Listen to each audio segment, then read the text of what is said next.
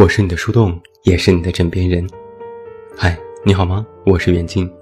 公众微信搜索“这么远那么近”，每天晚上陪你入睡，等你到来。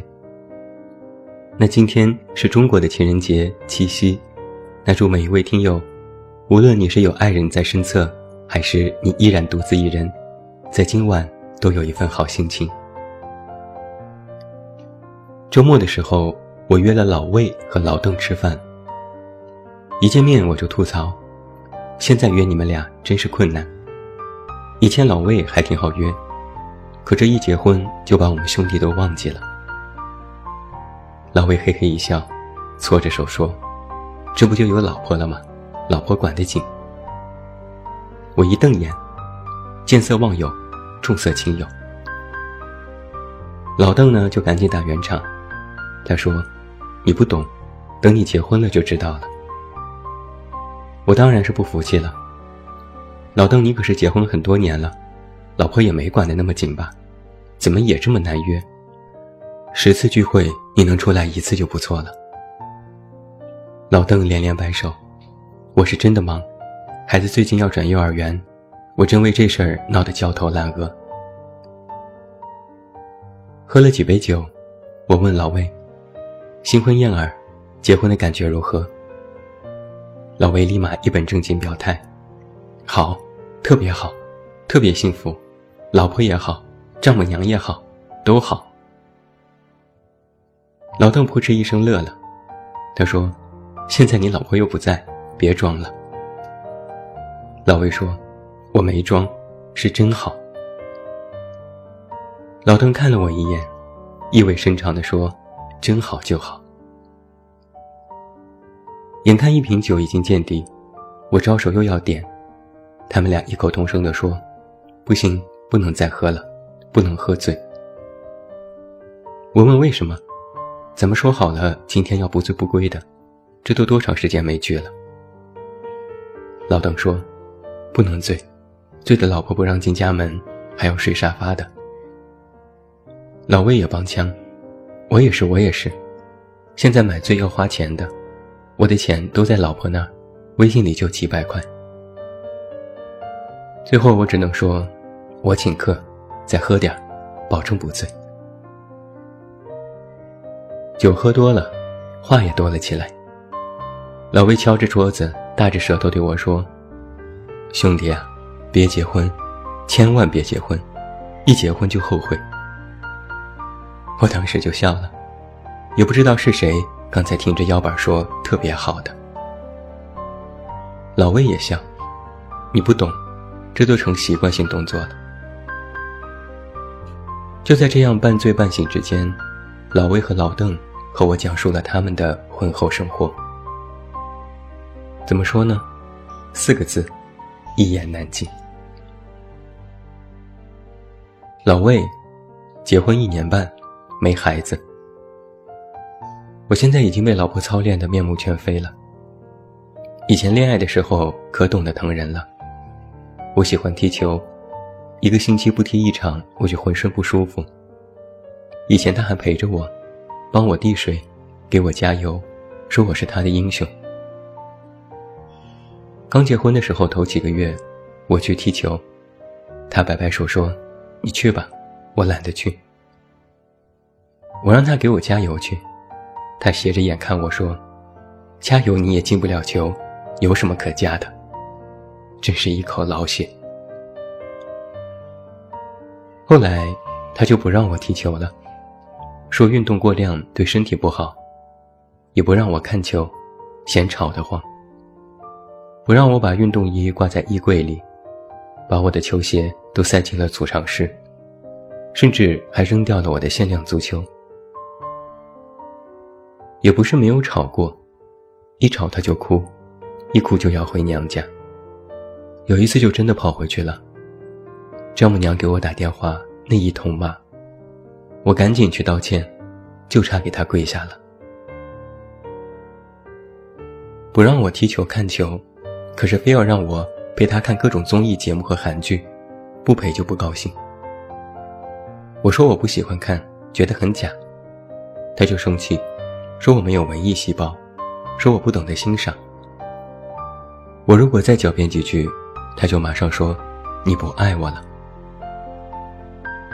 我现在最怕听到的就是这句话：“你不爱我了。”只要他说的东西我不赞同，他喜欢的东西我不喜欢，他想做的事情我不想做，我只要一提出反对意见，他就马上紧接一句：“你不爱我了。”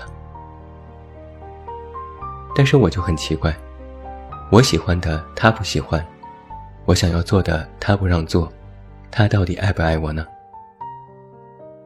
但是我能理解，女人嘛，缺乏安全感，作为老公多让让是应该的，但是不能太过吧。搞到现在，我都觉得自己有点精神衰弱了。之前恋爱的时候，他就喜欢问东问西，问各种的前任。问我到底爱不爱他？我一回答我爱你，他就问有多爱。我一回答永远爱你，他就会问有多永远。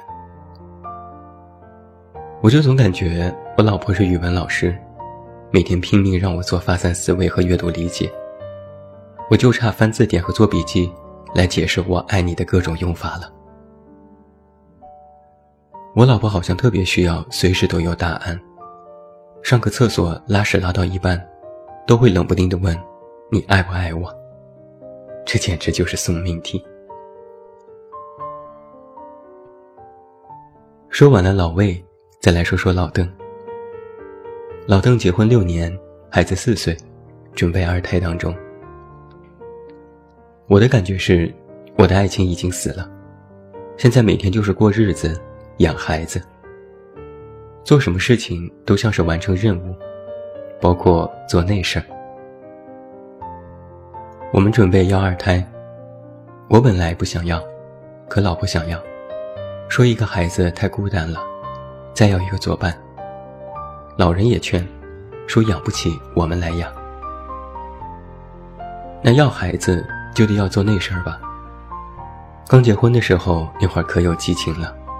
我也是勇猛，老婆很满意，变着法儿的玩性感，能把我的魂儿都勾走。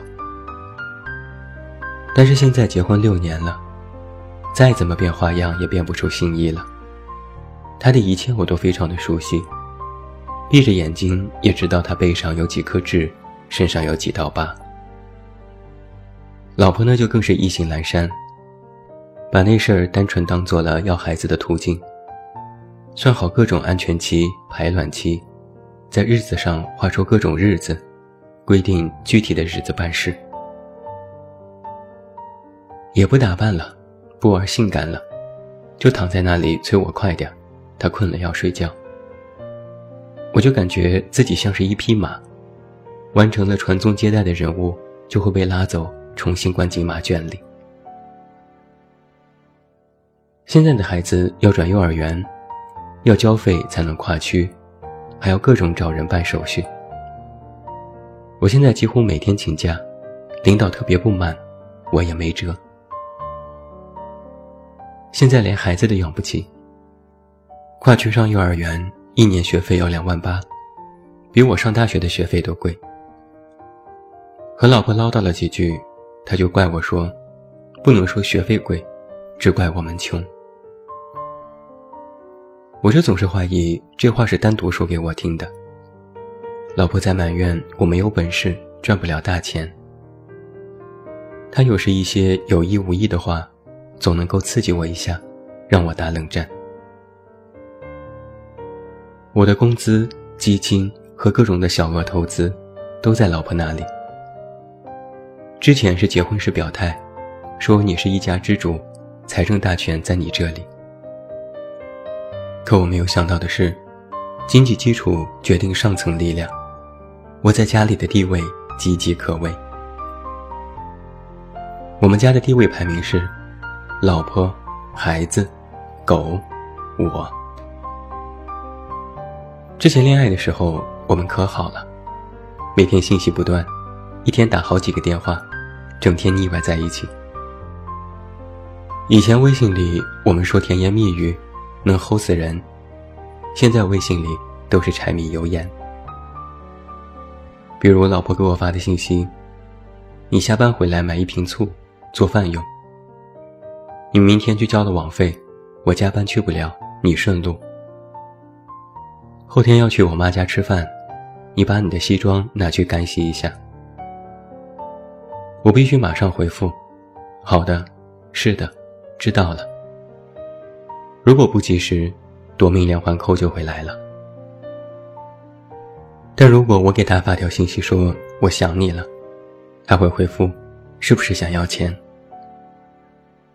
有时他会转发一篇文章给我，题目是“定了”，两会期间有这些举措让人们的腰包鼓起来，我就立马转发到朋友圈，让老婆知道我看了文章，还认真阅读和分享了。